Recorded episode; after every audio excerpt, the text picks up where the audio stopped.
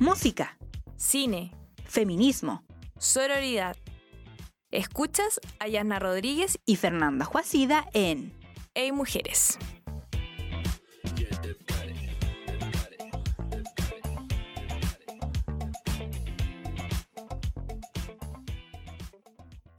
El COVID-19 llegó a nuestro país el 3 de marzo. Desde ahí toda nuestra rutina cambió. Tuvimos que empezar a tomar precauciones, a tener distancia física, a alejarnos. Muchos tenemos el privilegio de estar en casa trabajando y con nuestras familias. Otros no. Esto nos ha llevado a preocuparnos y cuestionarnos sobre nuestra salud mental y, ¿por qué no?, sexual. La cuarentena nos genera estrés y ansiedad. Esto nos podría afectar en nuestra vida sexual, en nuestros deseos. Yo ya llevo un tiempo soltera, desde un poco antes del estallido. Pocas ganas tengo de tener sexo, ya ni siquiera el pensar en eso me excita. La masturbación tampoco es opción. Recuerdo algunas películas y series donde he visto que hacen el amor o tienen sexo. Se ve todo sencillo. Nadie dice nada, nadie da órdenes. Solo se tiran en la cama, literalmente, y todos quedan felices. No, nos han hecho creer que la sexualidad es así, liviana, sin atados ni prejuicios, pero bien saben que no es llegar y paf. ¿Cómo estás tú? ¿Cómo te has sentido en esta cuarentena sexualmente? ¿Ha cambiado tu vida sexual con tu pareja? Bienvenidos a nuestro cuarto capítulo de Hey Mujeres y como ustedes ya pudieron escuchar, hoy hablaremos acerca de sexualidad femenina, acerca de algunas cosas que son mitos, que son tabú también. Y como siempre no me encuentro sola, me encuentro con mi amiga y compañera Fernanda Juacida. ¿Cómo estáis, Feña? Muy bien, con harto frío, pero bien. Oye, qué loca la reflexión que diste. Como que me intriga de esta conversación. me parece que me suena un poquito calentona. Sí, Oye, muy buena. Sí, demás, estoy segura. Oye, eh, para partir del programa, quiero dejar invitados a la gente a que nos pueda seguir a nuestro Instagram, ey.mujeres, en donde nosotras compartimos información, datos, tips y donde ustedes también pueden comentarnos, no sé, inquietudes, consultas, algún datito. Eh, bienvenido sea a, nuestro, a nuestra plataforma de Instagram. Como decía la Jazz, el tema de hoy, que va a ser un poquito medio calentón para estos días helados, se viene el tema de la sexualidad femenina, la masturbación y eh, daremos tips eh, y datos de una buena sexualidad en cuarentena. Y para eso tenemos a Cristina Valdés, que es psicóloga clínica y sexóloga, eh, fundadora de Fruta Húmeda y que ese es su centro de atención y que también tiene un podcast con ese mismo nombre, ¿verdad? Sí, eh, muchas gracias por la invitación. Estoy muy emocionada de participar en este capítulo. Qué bacán. ¿Cómo estás, Cristina? ¿Cómo te ha tocado la cuarentena? Bueno. Eh, bien, bien me ha tocado bien. Afortunadamente he podido eh, tener una cuarentena tranquila, sin embargo, igual tomando las precauciones, ya un poquito aburrida en realidad. Así como que quiero ver, eh, contactarme con gente, ver a mis amigos y claro, he podido sostenerlo estoicamente por un tiempo, pero ya llevamos dos meses. Yo me cuarentené el 16 de marzo aproximadamente Así que ya está causando eh, como consecuencia ya a nivel ya. Pero claro, tomándolo psicológico, sí, o sea, también como de no es inocuo estar en una situación así.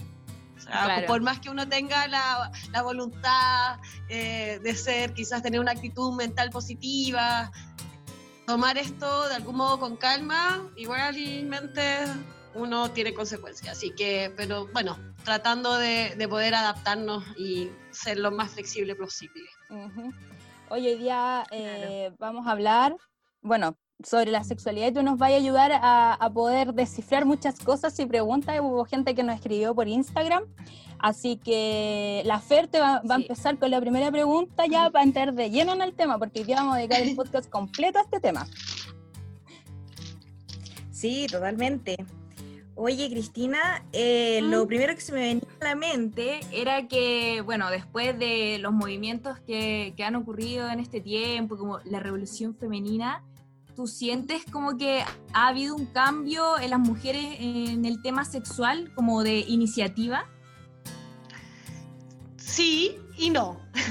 Eh, creo ¿Sí? que sí, depende harto. Mira, en realidad eh, lo que ha hecho el movimiento feminista también y desde siempre es eh, tomar en cuenta el tema de la sexualidad, sobre todo eh, en términos, por ejemplo, reproductivos, la anticoncepción, después con el orgasmo, con el placer, ha, ha ido diferente, como se ha ido transformando de acuerdo a las épocas también y de acuerdo a los intereses. Eh, y la sexualidad siempre ha estado dentro de este discurso y creo que, claro, ahora se ha hecho mucho más masivo el movimiento. En realidad antes era claramente quizás un poco un movimiento más under o más de elite y ahora es mucho más masivo, por lo tanto, claro, hay una noción sobre el cuerpo como territorio, eh, los derechos, en Claro, un realidad de empoderamiento la- un empoderamiento. eh, sin embargo, claro, eso quizás se puede visualizar a nivel público, a nivel político. Sin embargo, a nivel íntimo, también es más complejo desestructurar eh, lo que ya está instalado, en realidad, la- los pilares. Por lo tanto, a nivel más subjetivo, claro, hay una intención de, de empoderamiento, de descubrirse, de autoexplorarse, eh, pero todavía hay ciertas resistencias, porque es distinto en realidad llevarlo a la mente, intelectualizarlo, discutirlo, que llevarlo al cuerpo, eh, experimentar y empezar a explorar. Claro. Entonces la iniciativa, eh, quizás, claro, hay más iniciativa también de conversarlo, quizás de eh, abrirlo, eh, pero claro, a nivel quizás más íntimo y quizás a nivel de pareja todavía siguen habiendo ciertos, en realidad, patrones de silenciamiento, de represión también, de opresión. Entonces ahí es discutible, pero claro, sí o sí se, se ha masificado y eso igual es importante. Oye, y cuando las mujeres, no sé, te escriben eh, y- o te contactan, eh, me imagino que igual llegan, no sé, como que, bueno, yo nunca he tenido una, he escrito a una sexóloga, sino que esta es la primera vez. Así que igual bacán. Sí, eh, Sí, también. Vamos a sacar todos los tips aquí de aquí para adelante. Eh, me imagino que igual debe ser, no sé, si llegan como pudorosas, que, porque el, el sexo femenino en sí eh, también es un tema tabú.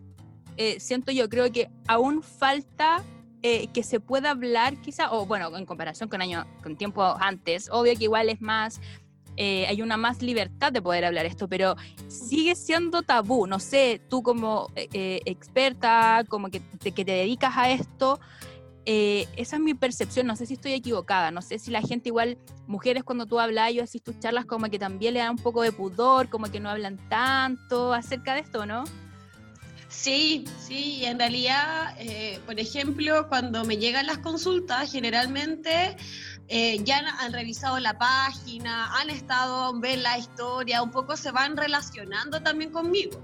Entonces, desde ahí sienten más confianza, porque eso es lo primero, en realidad, para romper el tabú. El tabú existe, eh, pero para romperlo primero hay que eh, educarse, hay que sentir herramientas para abordarlo, porque si no también te desestructura, te genera angustia. En realidad hay mucha información dando vuelta que a veces es peligrosa. Eh, por ejemplo, de, cierto, esto de, por ejemplo, ser multiorgásmica, como un deber, lo que hablamos, ah, como detrás de, previa. detrás de- en la previa, Claro. esto de jerarquizar también el placer, de que si yo no siento esto, soy anormal, de que si lo siento, de que si me pasa, entonces sí, hay un tabú y eso está muy relacionado también con el nivel de educación, con también con los recursos que uno tenga, con las creencias y valores. Por eso es tan importante revisar el primer paso que uno, que uno tiene que hacer para, revi- para romper este tabú, es primero revisar sus creencias y valores en torno a la sexualidad. Si yo en realidad tengo resistencia, me han dicho que la sexualidad ha sido sucia, que es pecaminosa, que me voy a llevar al infierno, lógicamente no voy a querer experimentarla porque no quiero ni irme al infierno, ni ser pecadora, ni sentirme culpable. Entonces también, y que además se promueve estos valores femeninos de ser bien portada, en realidad de que hay ciertas personas que si, eres, eh, que si estás conectada con tu sexualidad eres una puta, hasta el fantasma de la puta, que es, super, que es un arquetipo súper fuerte también, que limita en la exploración. Que pesa. Entonces, pesa mucho, eh, está muy tergiversado también por la historia, por la cultura, entonces desde ahí es importante empezar con la educación a explorar lo que uno quiera entonces, como lo que primero te llama la atención, es decir, quiero decir, ya, quiero investigar sobre el orgasmo, investigar en realidad sobre la hormona, investigar sobre la anticoncepción, cualquier tema de ITS, cualquier vía de, inicio es válida. Entonces, desde ahí, para romper también el tabú y toda la desinformación que existe. Oye, Cristina, claro, estabas hablando... más conocerse también. sí. Oye, y hablando también de, bueno, de lo que tú comentabas acerca eh, del orgasmo femenino, quizás podríamos también tocar ese tema y hablar, porque eh, lo que tú decías es que hay mucha información ahora dando vueltas acerca de, bueno, no sé, mi inglés, por favor, disculpen, discúlpenme si eh, ah, no lo sé pronunciar bien. El squirting, squirting, la eyaculación femenina. Entonces, quizás, sí, me gustaría que pudiéramos hablar sobre este tema y, si la mujer, cómo, o no sé si es que hay una forma de que la mujer lo pueda lograr. Perfecto. Eh, hay que diferenciar que el orgasmo, el squirt y la eyaculación es distinto. Eh, se genera en el mismo momento, eh, en la etapa sexual, en la misma etapa sexual. En realidad, cuando se llega al orgasmo, que es esta descarga expulsiva de tensiones neuromusculares, que es un tormento fisiológico, o sea, se dispara todo, ahí sucede, en realidad se excita, y el squirt es la inflamación de la vejiga, por lo tanto la expulsión de este chorro tiene orina, es una orina más diluida, mientras que la eyaculación es un líquido más lechoso y que se genera en las glándulas parauretrales. Entonces es distinta la composición y hay un tema que, eh, bueno, se, es bien controversial esto a nivel de la sexología, aunque siempre, se ha hablado desde hace cientos de años, desde Hipócrates, también hay un libro que se llama Aranga Danga, que es Post Kama Sutra, que habla de la cama salila, de la agua sagrada. También hay, por ejemplo, eh, tribus africanas que hacen el rito de la eyaculación del squirt, en realidad, disculpen ahí, del, del squirt como rito de paso, existe, eh, sin embargo, siempre se ha silenciado. Y acá hay una autora que es la Diana J. Torres, que escribe El coño potens, y ella habla sobre la recuperación de la próstata femenina, que en realidad cuando estamos en la gestación, embrionariamente, primero todos somos hembras. A la séptima semana dependiendo de un factor si se activa o no, se activa la testosterona y ahí se diferencia entre macho y hembra. Pero en realidad todos somos hembra al principio, entonces esta próstata quedaría en realidad como vestigio para la formación de la próstata masculina. ¿Y qué sucede? Que en realidad es una recuperación política del cuerpo, ¿ya? Porque como en realidad como desde el estudio de la sexología, si no hay, eh, si la sexualidad femenina se ha orientado solo al tema reproductivo y a la ITS. Eso es el foco, pero el placer, pocaso. Y generalmente nunca hay plata, las investigaciones quedan ahí olvidadas porque nadie las quiere publicar. Entonces, eh, ella habla sobre también de esta recuperación política que uno pueda conectar, empezar a explorar y generar en el cerebro este mapa mental que existe ¿Qué sucede? Que uno puede explorar, pero no todas las mujeres pueden eyacular ni tener squirt. Es muy poquito el porcentaje. Entonces, también desde el porno existe toda esta noción que uno tiene un orgasmo y eyacula litro y litro. Y en realidad, eh, anatómicamente, por ejemplo, también se puede eyacular, eyacular retroactivamente, como también le pasa a algunos hombres que es hacia adentro. Entonces no hay ningún fluido que se expulse. Y también hay que tener diferencia con la incontinencia urinaria. ¿ya? En realidad no se puede eyacular, ni tener un squirt, ni hacerse pipí, porque en realidad eh, los canales se bloquean al excitar. Pero eh, si hay incontinencia urinaria, no- el suelo pélvico está débil y no hay esta posibilidad de cerrar, también puede cruzar orina. Entonces ahí hay que tener harta diferencia. ¿Por qué? Porque, por ejemplo, a mí me han llegado eh, relatos de mujeres que tienen squirt, pero previo han tenido partos. Entonces, también, bueno, y se habla que la próstata tiene su función para que la cabeza del feto cuando salga no, no choque con el, con el hueso púbico. Entonces, al final, después parto y post embarazo se activaría también más fácilmente quizás estas glándulas. Eh, entonces, claro, si uno, uno no ha tenido hijo, quizás sea más difícil, eh, quizás también de la exploración y que en realidad anatómicamente puede que sea, se triplica su tamaño al estar excitado, pero, se, pero puedes que la tenga muy chiquitita, que sea imperceptible. Entonces también eh, de ¿Por qué esta información es tan importante? Porque en realidad mucho es como quiero, a mí me llega así como quiero eyacular, quiero tener un squirt. Primero, eh, bien en, en esa proactividad, pero yo siempre le- les pregunto, ¿desde dónde nace ese deseo? Si es por una expectativa para ser una, como una actriz porno, eh, es una, en realidad es una nace también de la curiosidad de decir ya bueno que esto fantasía. se siente una fantasía entonces desde ahí también hay que empezar a diferenciar y que la idea es apropiarse de este órgano que no está dentro de nuestro ma- mapa mental. ¿Y cómo se puede explorar? Poniéndose en cu- cuclilla y está en la misma zona. Al final, eh, dentro de la literatura sexológica, estaría la zona G y donde estaría la próstata sería, estarían en el mismo lugar.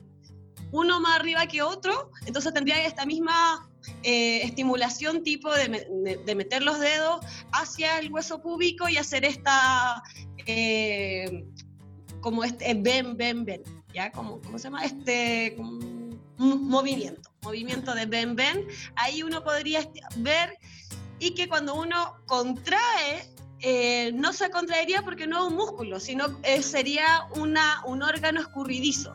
Igual uno, uno lo toca y verdad, como que no, no- se mueve para acá, se mueve para, para allá. Entonces, pero claro, y te puede generar placer o te puede generar incomodidad. Solamente, pero por lo menos ya en tu mapa mental eso existe. Entonces eso también es una ganancia.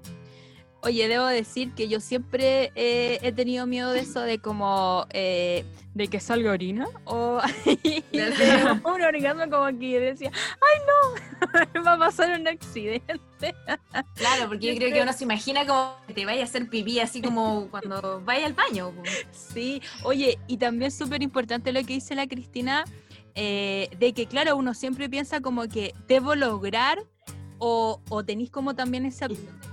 Es que tengo que tener un, orga- un- un- un orgasmo, tengo que tener un squirt, entonces como que también te metí esa presión y finalmente esa presión no te sirve, po, porque te... Porque no te ayuda a disfrutar. po. Exacto, y que hay toda contraída y al final es peor.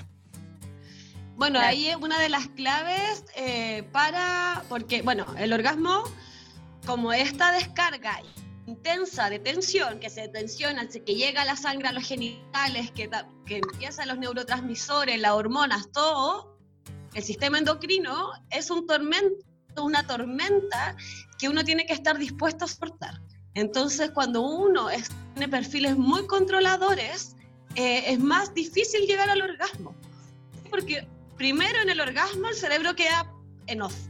En off. Por eso se llama la pequeña muerte, Mm. porque queda en off. Eh, por Ah, unos segundos, obviamente. eh, claro, hay, hay que estar dispuesto a soltar el control, a que esta torm- tormenta de estímulos te embargue. Y hay muchas personas que no soportan eso, que le angustia Ujú. este- esta situación, este placer, demasiado placer. Entonces Claro. también tiene, hay un correlato ahí con la historia, la biografía, cómo yo me relaciono con el cuerpo, cómo me relaciono con los afectos.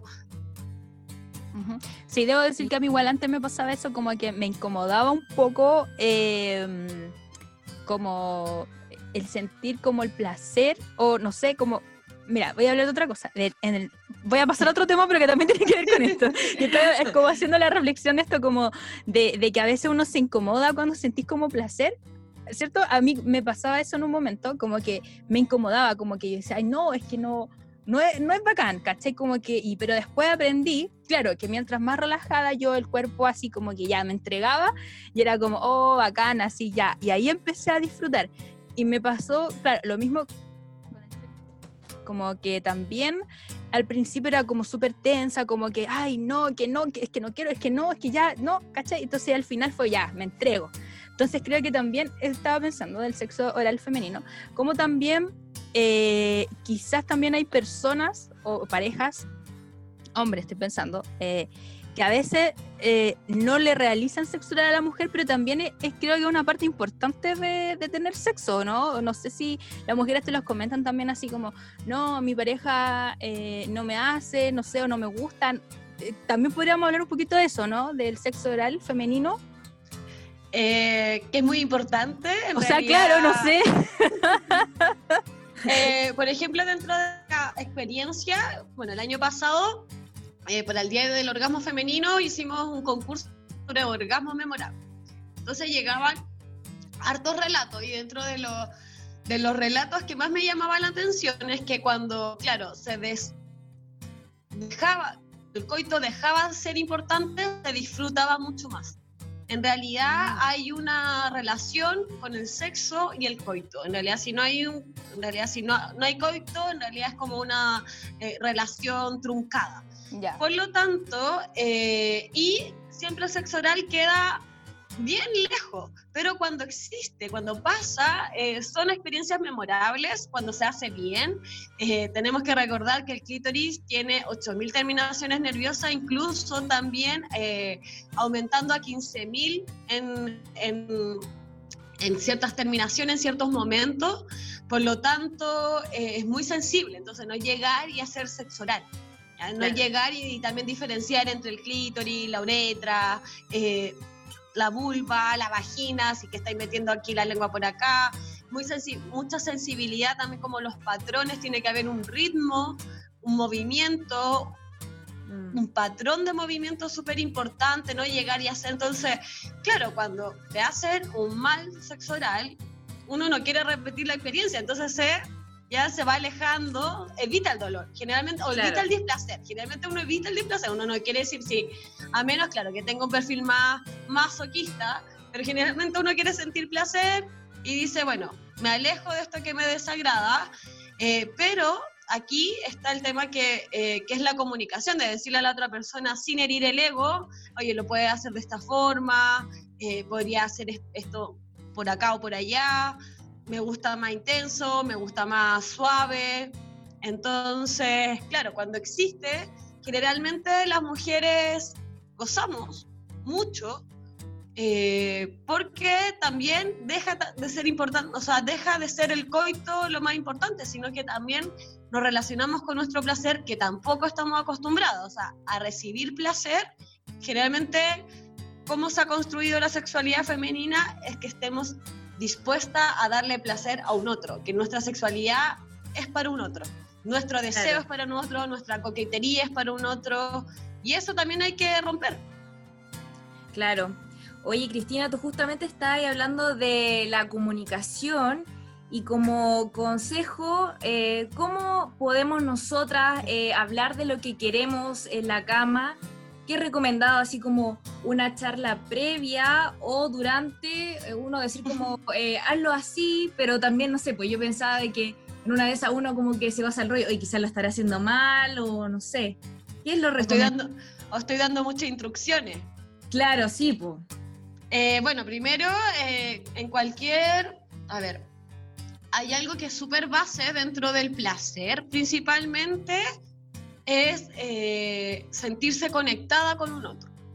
Para sentirse conectada con un otro, eh, por lo menos tiene que haber un tipo de relación, digamos, no no tiene que haber un compromiso, no tenemos que ser parejas comprometidas, pero por lo menos tener algún tipo de conexión, de, claro. y de, una comunicación, porque uno no comunica solo con las palabras, también comunica con el cuerpo. De hecho, el 70% de la comunicación es no verbal o paraverbal. Entonces, ¿qué pasa?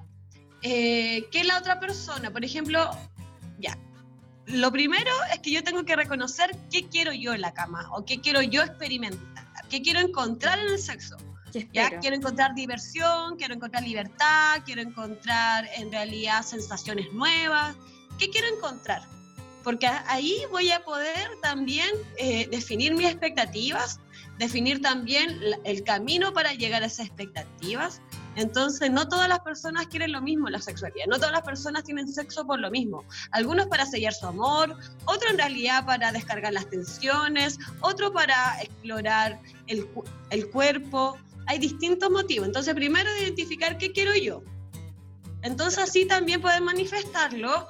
Pero eso puede ser, por ejemplo, le puedo mandar información, le puedo mandar un meme, le puedo mandar, ya, así como que tampoco tiene que ser una, una conversación seria, así como, O clara, ya, nos así vamos a conversar y yo quiero esto, esto, pero también de repente de instar en que, si, no sé, si nos estamos tomando un trago o, nos, o estamos tomando once y hablamos de ciertos temas, instalar la- el sexo o, o el plano sexual como también un plano de conversación común. Generalmente, cuando se habla de sexualidad, eh, de dos, de tres, de, de quien participe en el encuentro sexual, generalmente viene desde un conflicto.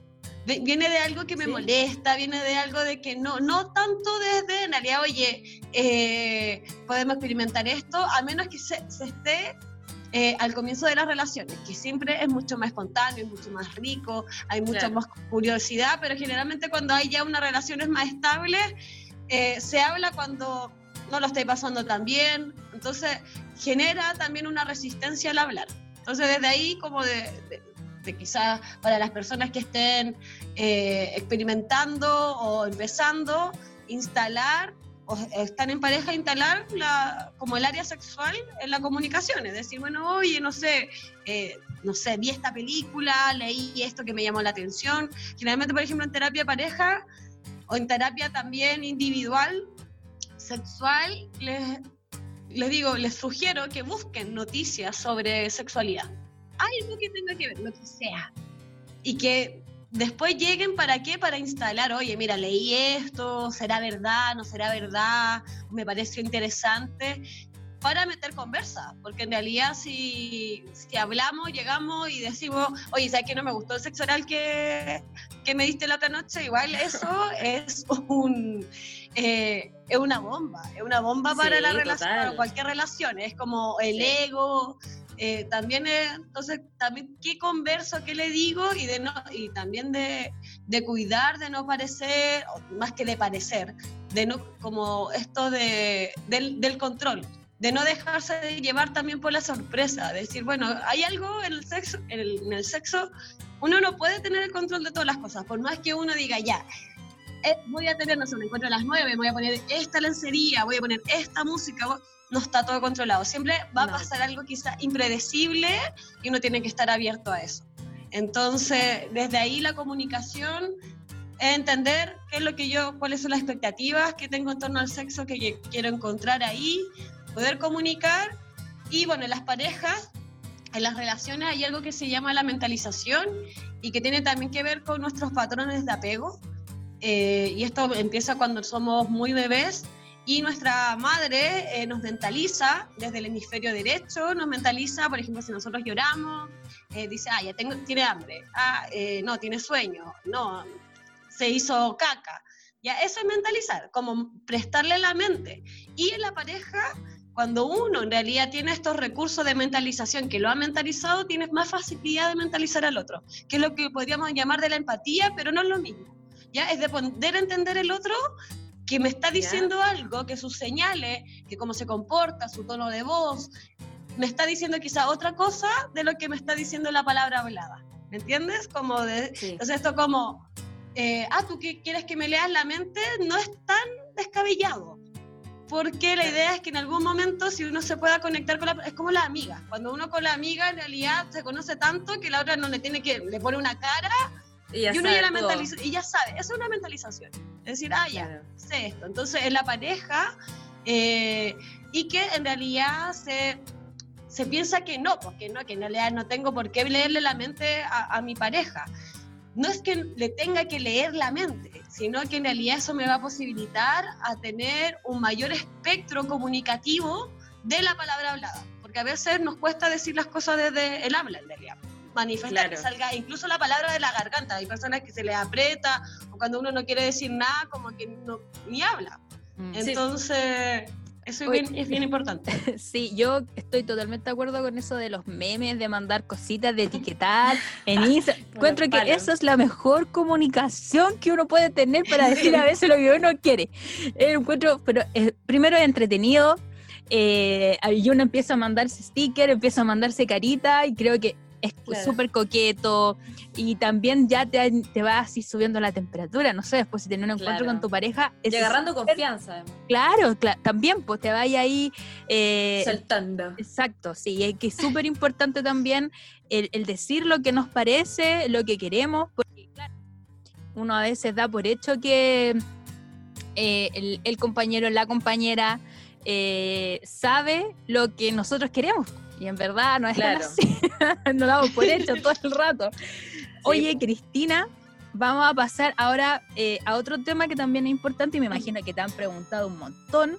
Este, yo estoy súper entretenida escuchando todo, ¿ah? Yo me quería estar hablando con la Cristina acá. Es el sexo en pandemia. Porque me imagino que te han llegado muchas preguntas acerca de esto. Y me gustaría preguntarte, eh, porque también hay mucha información acerca de esto en las redes o en, en la web.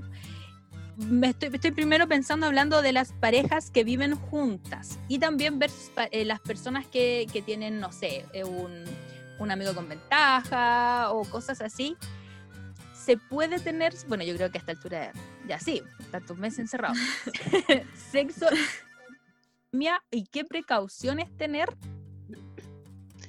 Eh, de que se puede, se puede, siempre es posible. En realidad, si es adecuado o no adecuado, ahí está la pregunta. Claro, Ya Claro. primero tengo que poner en la balanza, en realidad, este, el deseo sexual, es decir, como mis ganas de quizás saciar mi deseo, mis ganas sexuales, a el autocuidado. Decir, bueno, en realidad, si me involucro con alguien, por ejemplo, que, que ya, que no viven juntos, eh, hay mucho más riesgo, claramente, y que si la persona no toma los cuidados y que se, quizás te- tenga que ir a trabajar y, y tenga que contactarse con otras personas, hay mucho más riesgo. Entonces ahí yo tengo que poner la balanza si soy, si soy, estoy dispuesta a arriesgarme o no. ¿Ya? Claro. Porque en realidad, claro, también hay un deseo, pero en realidad quizás mi eh, paranoia de enfermarme, de contagiarme es más fuerte. Entonces ahí te- tengo que evaluar, porque de que es posible, es posible. ¿Ya? Pero, Claro. y, que, y es posible contagiarte porque eh, si bien no es una infección de transmisión sexual, eh, por los fluidos, por los besos, por la cercanía, en realidad, claro, como que es bastante, no sé, se han visto hartos spots ahora eh, de, de estar en realidad como en un encuentro íntimo con mascarillas, eh, Sí. como de estornudar y como, entonces igual, claro, para tener un encuentro sexual ahí con mascarilla podía ser incluso como parte de, del disfraz, ¿cachai? Así como Ay, de la no, horrible. performance. Oye, Pero, eh, me acordé- de pasiones. no Qué- recomendable. Oye, No recomendable. Quiero que estaba diciendo la Cristina, me acordé que vi un meme y salían dos personas que iban a tener sexo y estaban metidos en un condón gigante. No. la protección para tener sexo en, en la pandemia. Oh, me acordé de eso. Ya, Cristina, perdón, pero tenía que decir. me acordé, me da mucho. Yo le corté toda la inspiración a la Cristina hablando. No, está bien, sí, sí está, Estamos en una conversación. tranquila. ¿no? Y, y claro, si es posible, es posible, solamente que es riesgoso y tengo que poner la balanza si en realidad quiero saciar mi deseo o en realidad quiero disminuir mi ansiedad por el contagio. Entonces, eh, ahí tengo que, que tomar una decisión, porque en realidad cuando hay, mira, cuando hay atracción y un obstáculo, eh, esto de no poder verse aumenta la excitación. Entonces, claro, las parejas que están eh, conviviendo 24/7, probablemente haya ahí un- una transformación del deseo porque la predictibilidad, la seguridad, eh, no es muy buen amigo del deseo sexual. Entonces ahí cuando se- eh, hay un sacrificio eh, en la pareja estable, que sacrifico en realidad esta excitación, el deseo, por la seguridad. Entonces Claro. ahí tengo que estar, también siempre tengo, siempre uno toma una decisión. y esas decisiones tienen consecuencias. Entonces, claro, no, como esto no, quiero tener deseo, cultivar obviamente al principio de todas las relaciones siempre es rico, siempre se desea al otro, siempre se quiere estar, se echa de menos, ya, pero si lleváis, no sé, cinco años, dos años conviviendo en la cotidianidad, tienes poco, hablas poco de sexualidad, eh, te metes poco en ese tema, eh, probablemente se sufra estragos. Mm. Sí, sí, ya me han contado amigas que también han tenido problemas como con sus parejas respecto al encierro, no sé, una amiga decía como, ya no me arreglo tanto porque estoy todo el día en pijama, ¿cachai? Lo veo mucho, entonces como que las ganas igual como que disminuyen, ¿no? Es como, ay, que lo echo de menos y ya se viene el encuentro, la noche. Ahora como que ha bajado la intensidad o el deseo. igual viene... sí, es que hay dos tipos de deseo igual. Que uno es un deseo tipo uno, que este deseo es espontáneo, y está el deseo tipo dos, que es un deseo más construido. Entonces, en el caso de las parejas estables, generalmente se promueve este deseo tipo 2, eh, de que se genere un contexto, estimulación, que promuevan también eh, el encuentro erótico. Entonces, y que se hable que ahí está todo el mito del mito como que el deseo tiene que ser siempre espontáneo. Y en realidad no siempre tiene que ser espontáneo. A veces se tiene que construir. En realidad, de que, no sé, no desperté con deseo, no quería, pero vi estímulo, eh, me mandaron algún mensaje, no sé, vi algo, leí algo y empecé a construir este deseo en mí. Entonces, igual eso es bien importante, pues, y eso es la inteligencia erótica. Mira, inteligencia erótica, qué buen concepto. Yo voy a empezar a leer sobre eso y qué importante también lo que tú dices, Cristina, como que siempre, y, como que volvemos a desde el principio de la conversación de que, claro, también la televisión, el cine, todo nos ha enseñado que es como este deseo que uno ve y paf, al tiro, así como que te levantáis y ya al tiro, deseo. Entonces, claro, creo que todo esto son presiones, presiones que, que tenemos, bueno, basado también en una sociedad, en cómo nos estamos criados, que fuimos criados, criadas, criades, eh, en una sociedad patriarcal también, ¿cachai? Entonces, claro, son muchos factores que, que influyen en todo lo que tiene que ver la sexualidad y vuelvo a como a recalcarlo eh, al principio en, lo que leí que es como que nos enseñan que todo va a ser al tiro, así como que se dio y ay, listo, ¿cachai?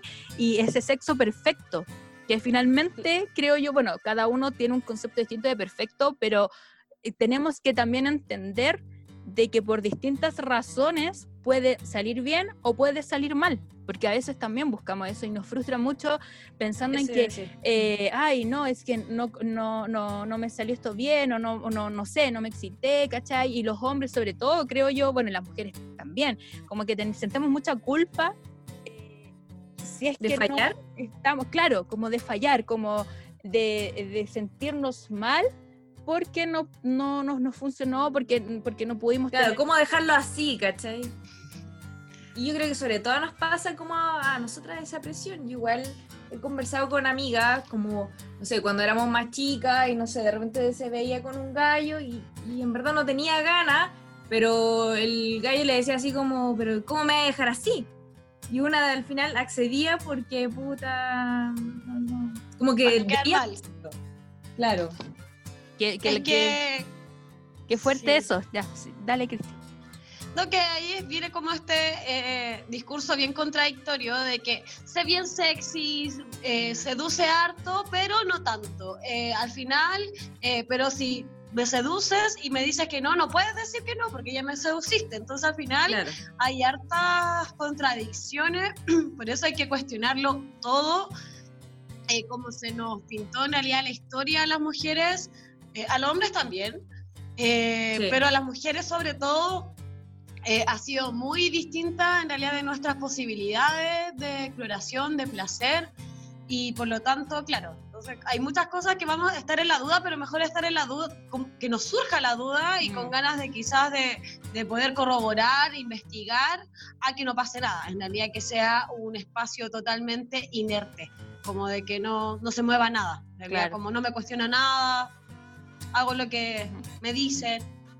Oye, eh, Cristina, también me gustaría, porque nosotros los solteros también tenemos que ver por nosotros el, sexo en la cuarentena. Pues sí, ¿para qué? ¿Para qué vamos a hablar solo de las personas que tienen pareja? Por supuesto. Oye, Claro. y estaba leyendo muchos artículos que hablaban un poco acerca de este tema y que ha aumentado también, o no sé si ha aumentado es la palabra correcta utilizar, pero es el sexting. Esto, el, el intercambio con sentido de mensaje.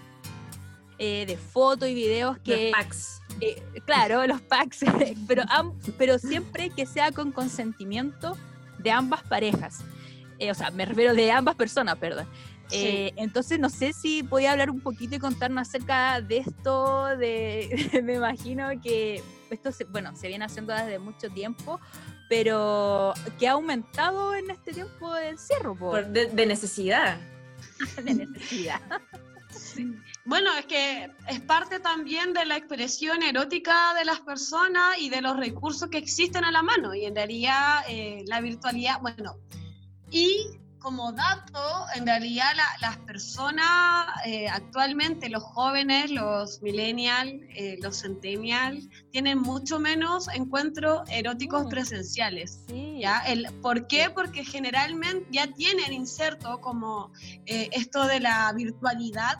Entonces, claro, se utiliza mucho, hay que tener, como tú bien decías, como esto de- del consenso, de poner los límites bien, de que no se van a compartir las imágenes. De- sí, en realidad no confío mucho en la persona, tratar de no mostrar la cara, de no mostrar tatuajes, de que algo que te identifique.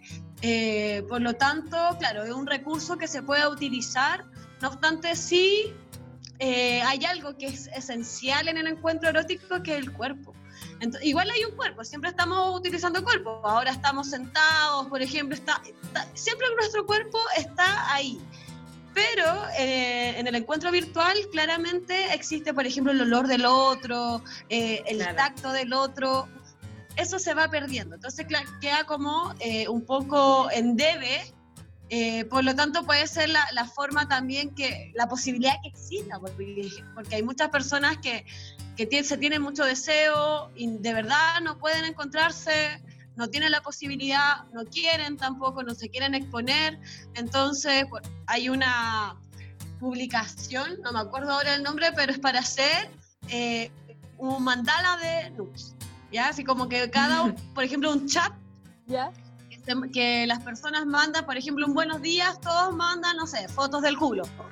Pero, eh, pero, no, pero no hay diálogos, ¿cachai? Es Claro. como, ¿cachai? Como ya. Entregar material. ya, entregar material. Entonces, desde ahí también hay, hay, por ejemplo, hay otras personas, hay parejas que, que se están haciendo cuenta en OnlyFans.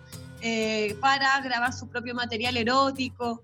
Entonces, están generando, se están generando nuevas prácticas o se están potenciando prácticas que ya existían, pero esta pandemia lo ha intensificado desde la virtualidad.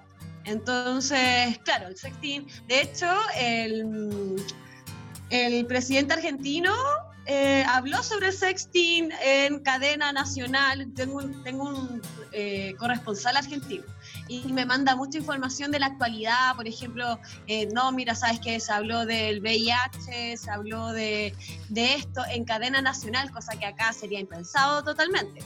Y habló del sexting. Y también eh, creo que la, la, la UBA, la de Buenos Aires, no sé si es la UBA, no sé si es el- la sigla, eh, otra universidad pública de Buenos Aires también eh, publicó en su Instagram sobre el sexting. Es decir, también está de algún modo validado institucionalmente, ya que para algunas personas no es que sea como decir, bueno, ah, está validado bien, pero claro, se está abriendo a decir, oye, es importante, parece que no es tan descabellado hacer sexting, no es Claro. tan de, de- de cierto grupo, en realidad es la, la posibilidad que existe. ¿no? Sí, pues lo que nos queda. Oye, Cristina, ¿y tú cómo ves el, no sé, como proyectando, cómo ves que va a ser el sexo post pandemia? Como que la gente va a tener menos ganas o todos van a estar así como, no sé, como en celo. Yo creo que va a estar intenso, eh, ¿Sí? muy intenso, sí, eh, porque de algún modo eh, se va, claro, la gente se extraña, eh, va a querer Necesita contactarse. Es- aparte que el sexo es parte primordial de nuestra vida, o sea, son Eh, de la salud. de la salud está, si uno ve dentro de las necesidades fisiológicas, el sexo es la primera base y después viene el- el- la necesidad de afi- afiliación, de cariño, etcétera. Pero el sexo sí. propiamente como descarga, descarga fisiológica es súper importante. Entonces, desde ahí, eh, yo creo que va a estar intenso, que sí, es que nos, sería muy... eh, ¿cómo se llama? Eh, osado generalizar, pero también van a haber personas o que, por ejemplo, me han llegado muchos relatos del temor de salir nuevamente, de volver a esta, esta fobia social que Claro, se el trauma de, de de- el trauma de acercarse. Bueno, y aparte de que no vamos a volver, si volvemos post pandemia, nos vamos a volver con todo. En realidad vamos No, a volver con mascarilla, vamos a volver, ahí vamos a tener que también modificar nuestros patrones, quizás como más latinos, de saludarse con beso, con abrazo. Eso se va a ir modificando, aunque yo dudo en realidad que, que lo podamos Que se pueda evitar, claro. Sí, totalmente.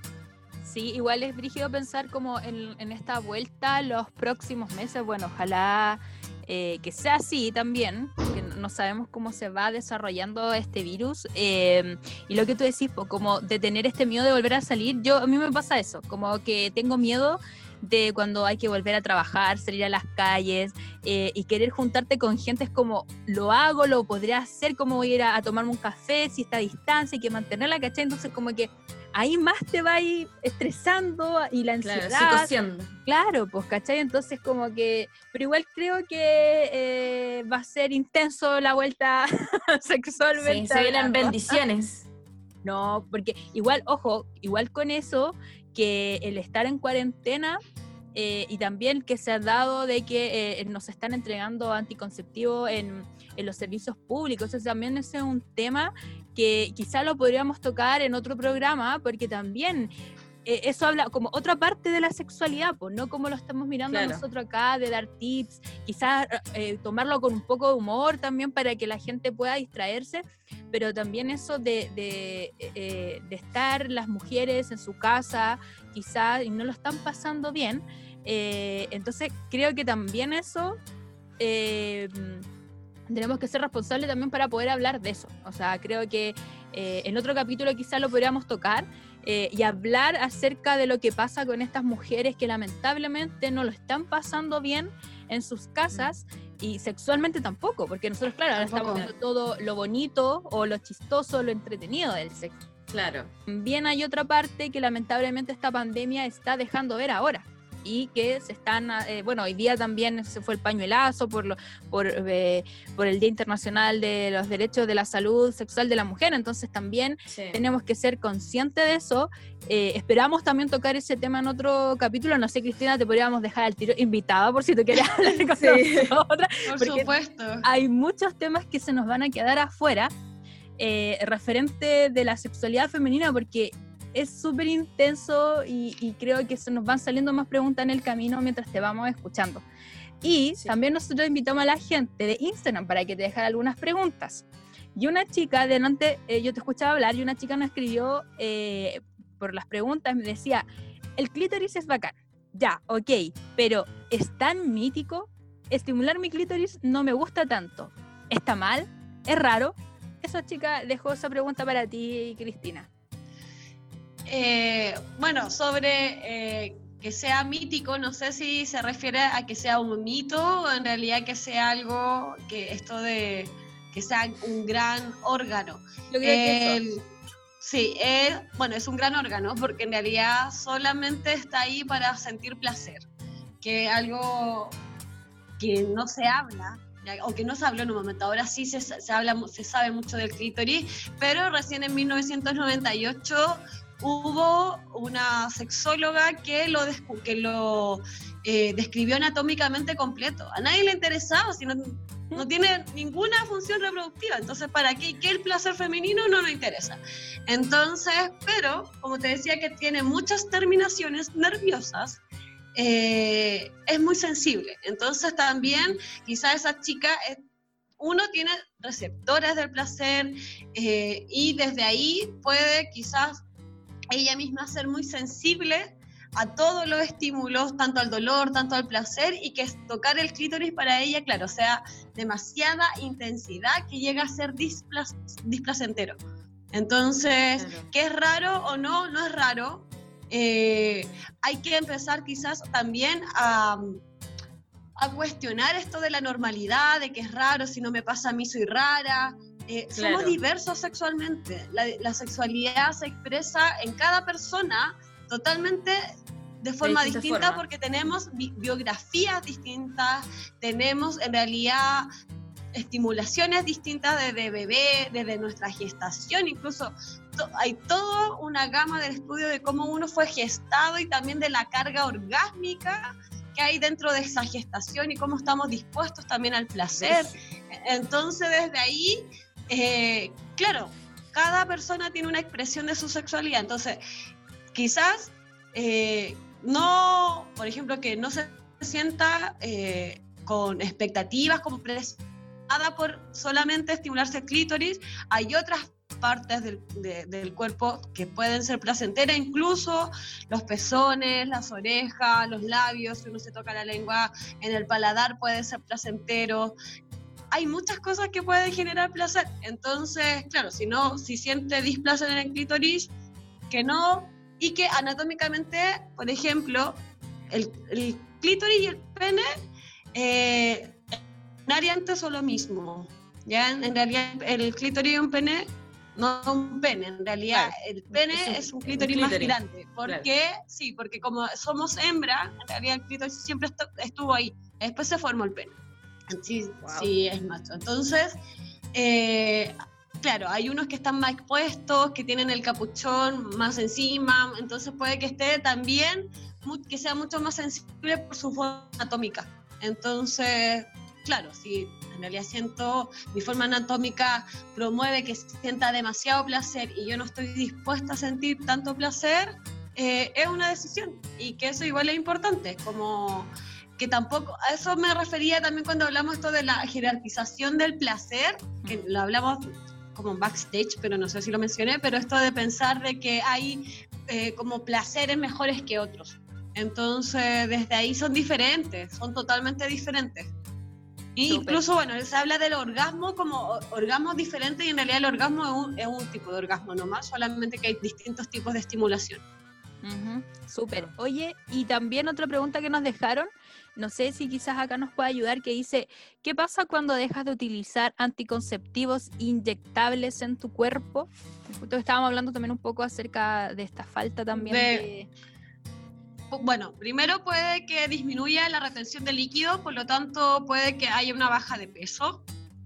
También que eh, los pechos disminuyan, en realidad, porque con la... Eh, consecuencias del anticonceptivo inyectable puede que se agrande, entonces al dejarlo eh, es más, eh, se demora más en eliminar el cuerpo este tipo, este modo de anticoncepción, por lo tanto hay menos, entre comillas, probabilidades de quedar embarazada como al mes que se dejan, como en el caso quizás de las pastillas del DIU que se, o sea, se saca y puedes quedar embarazada inmediatamente, mientras que el inyectable queda un poco tiempo, se demora más.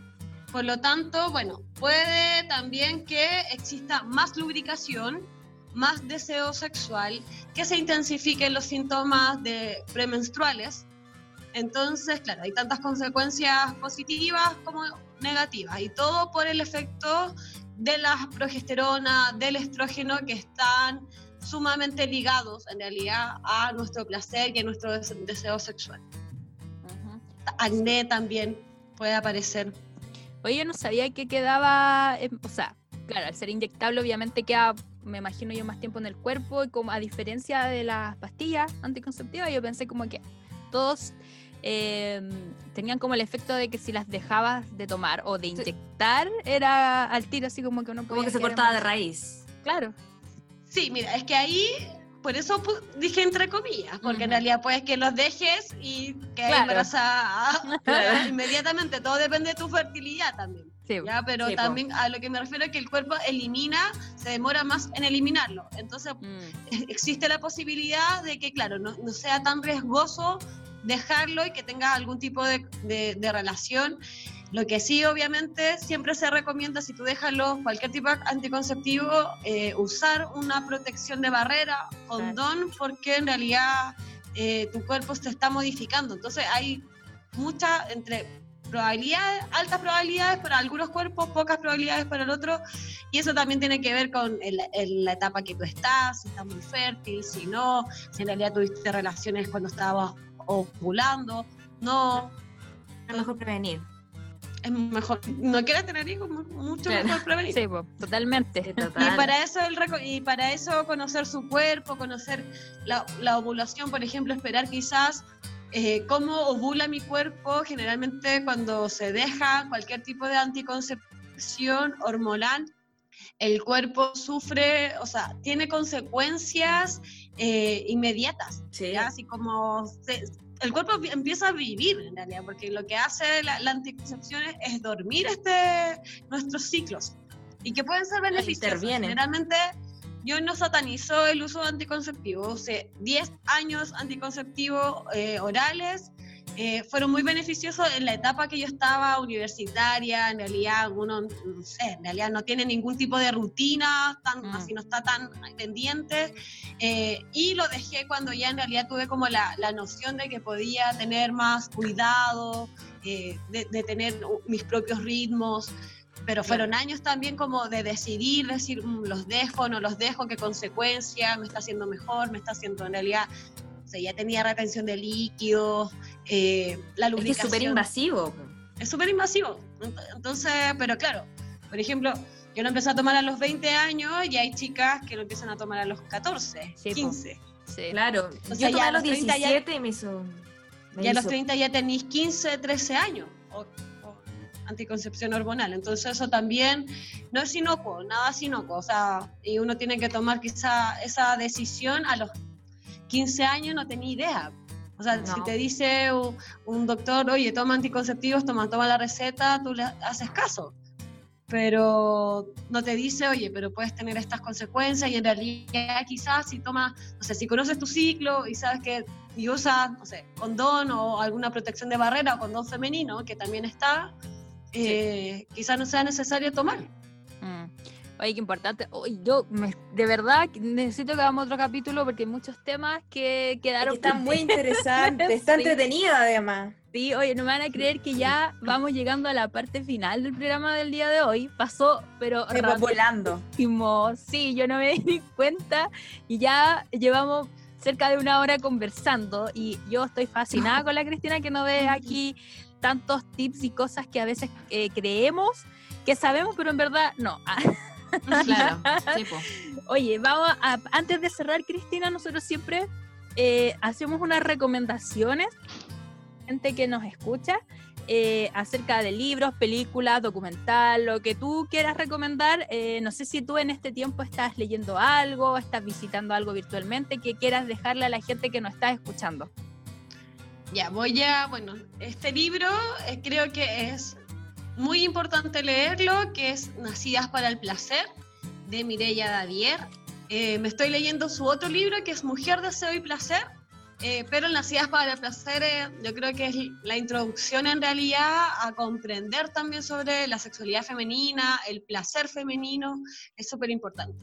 Y eh, bueno, están las películas ahí en el Instagram de Fruta Húmeda, sugerí eh, el link de Erika Last, que es esta directora de porno consciente, le digo yo, porque hablan como de porno feminista, porno para mujeres, pero para mí es porno consciente, en realidad, que en realidad no hay eh, violencia dentro de sus grabaciones y está libre eh, sexo y cuarentena. Entonces ahí pueden ustedes ir al blog de Fruta Húmeda y está el link, está la información, bueno, y también pueden ir al Instagram de Erika Last, eh, pero vayan mejor al de Fruta Húmeda. Eh, Buenísimo. Y bueno, ahí, y que también si les eh, se entusiasman pueden escuchar el podcast de que está arriba de Fruta Húmeda, que está, bueno, está el primero y también el segundo sobre sexualidad infantil.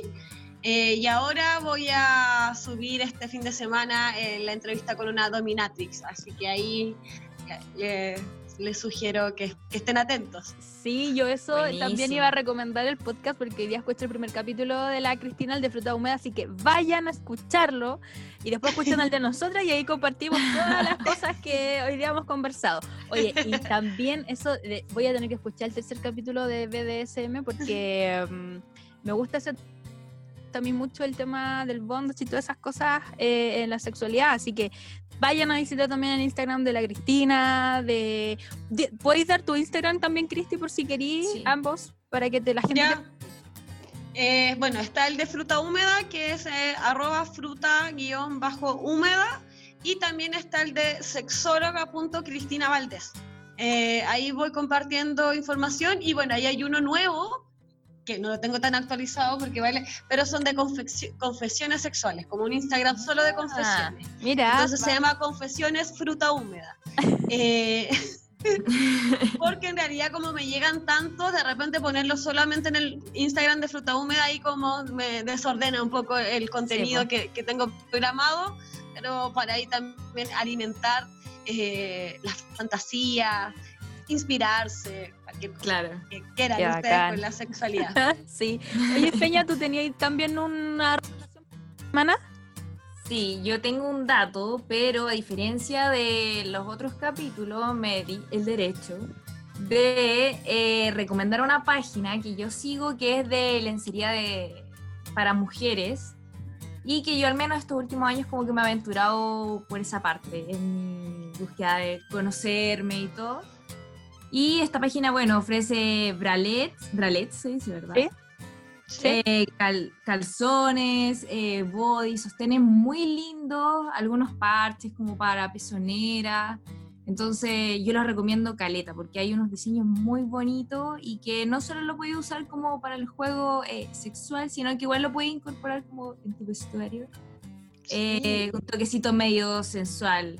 Así que, bueno, la página se llama Love Lust y la pueden encontrar en Instagram y tiene su página web con su galería de, fotos. Ah, súper bacán. Le vamos a pasar a dar una vuelta también. Está ahí en relación al tema de, lo que estaba hablando. Me gusta esa recomendación, Feña, que te sacaste. y yo voy a recomendar un libro, como todas las semanas, porque lo leí es muy rápido de leer y muy entretenido y se llama Todos deberíamos ser feministas. Por favor, discúlpenme porque el nombre de esta autora es muy difícil de pronunciar. Eh, ella se llama Chimamanda Ngozi Adichie. No sé si está bien dicho, así que discúlpenme si no, pero el libro se llama Todos deberíamos ser feministas. Es un libro que tiene 50 páginas y este está basado en una charla que ella hizo en el 2003 una charla TED y donde ella habla y explica cómo está este concepto en el siglo XXI de ser feminista, como la gente, el concepto que tiene. Y también ella habla un poco acerca de cómo nosotros podríamos criar a, las nuevas generaciones. Eh, basado también en este concepto eh, de feminista y también el papel que tienen las mujeres en la actualidad. es muy ligero de leer, es muy rápido y muy entretenido. Así que los dejo ahí invitados por si quieren eh, leerlo. Eh, dejamos tres datos súper importantes, encuentro yo. Creo que este capítulo estuvo muy interesante, muy entretenido. es, mi, favorito. Cristina, darte las gracias por haber dado este tiempo de compartir con nosotras, de quizá escucharnos también, conversar, aclararnos muchas cosas. Así que, y te dejamos invitada para cuando también quieras volver a participar con nosotras. Eh, nos faltaron muchas cosas porque es un tema larguísimo que podríamos estar muchas horas conversando. Así que nada, muchas gracias Cristina por haber estado con nosotros hoy día. Muchas gracias por la invitación, lo pasé muy bien, también se me pasó volando la hora. Así que encantada de, participar en un nuevo capítulo.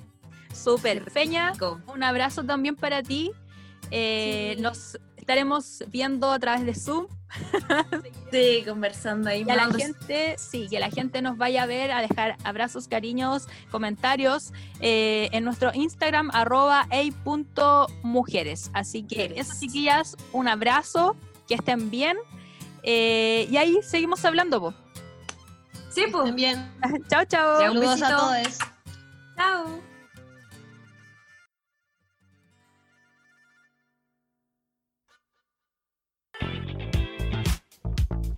Desde los estudios de la Universidad de las Américas, ¿Escuchaste? Hey Mujeres,